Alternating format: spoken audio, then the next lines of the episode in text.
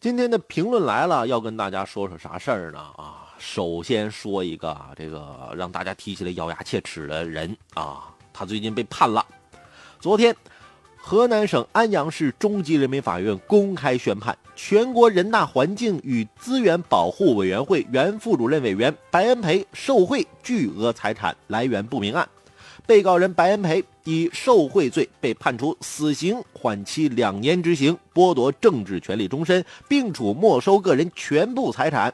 在其死刑缓刑执行两年期满后呢，依法减为无期徒刑，要求终身监禁，不得减刑假释。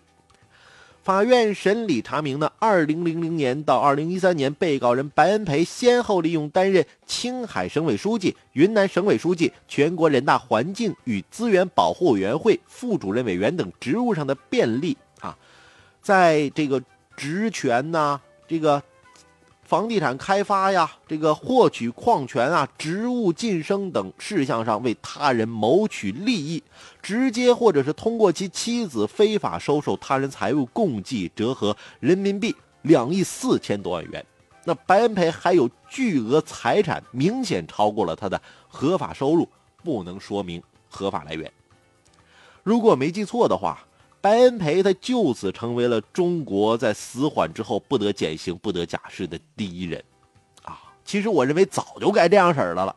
那小时候听广播啊，我就觉得美国人特无聊啊，一整整就判处谁谁谁啊三百年有期徒刑啊。有时候啊，这个我觉得你说这不是吃饱了撑的吗？还有的判好几个死刑呢。现在长大了，想想也想明白了，这道理其实挺简单，减刑啊，它是有明确规定的。判你三百年，就算你卯足了劲儿，拼命的想减刑，在你有生之年啊，你也得把牢底坐穿啊！后来啊，又听说美国人判罚，这不判你死刑，但就是不准你假释，不准你减刑，这就意味着你终身都得待在里边。